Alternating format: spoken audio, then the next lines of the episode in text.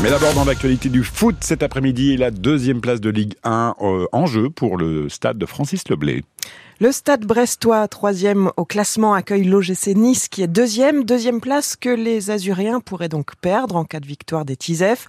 Les Brestois visent un onzième match d'affilée sans défaite.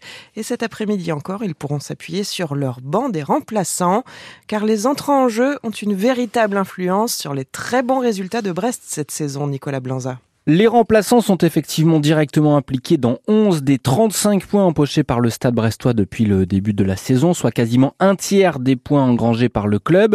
Directement impliqués, ça veut dire passeur décisif ou buteur après être entré en jeu.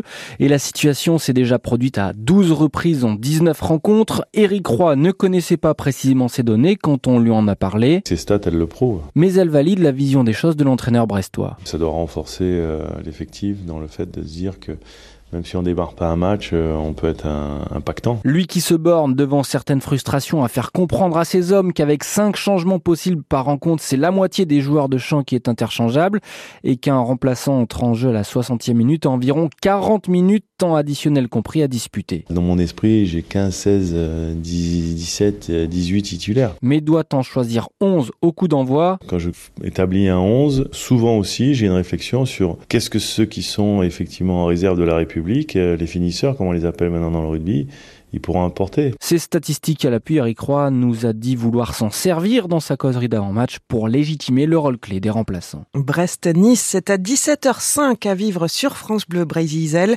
À 15h, le FC Lorient joue, qui est dernier, joue un nouveau match crucial dans la course au maintien à Metz. Match à suivre également en intégralité sur votre radio.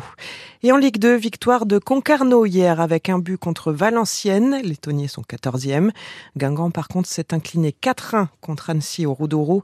Les Trégorois ont écopé d'un carton rouge et terminé le match à 9 contre 11. Le corps d'un homme a été retrouvé dans le port de l'Abervrac. Dramatique accident dans la nuit de vendredi à samedi. Selon les gendarmes, l'homme d'une cinquantaine d'années, gérant de restaurant à Landéda, aurait chuté dans le port.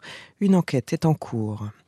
Les axes principaux ont rouvert dans le Finistère après le départ des agriculteurs en colère. La circulation est rétablie sur la nationale 12 depuis hier après-midi à Ploudaniel. La vitesse reste néanmoins limitée à 70 km heure en direction de Brest car la chaussée est abîmée. Dans le Kreisbreis, la RN 164 est de nouveau accessible à Plébin. Ça coince toujours en revanche à hauteur de Carré où la déviation reste obligatoire. En théorie jusqu'à demain matin selon la préfecture du Finistère.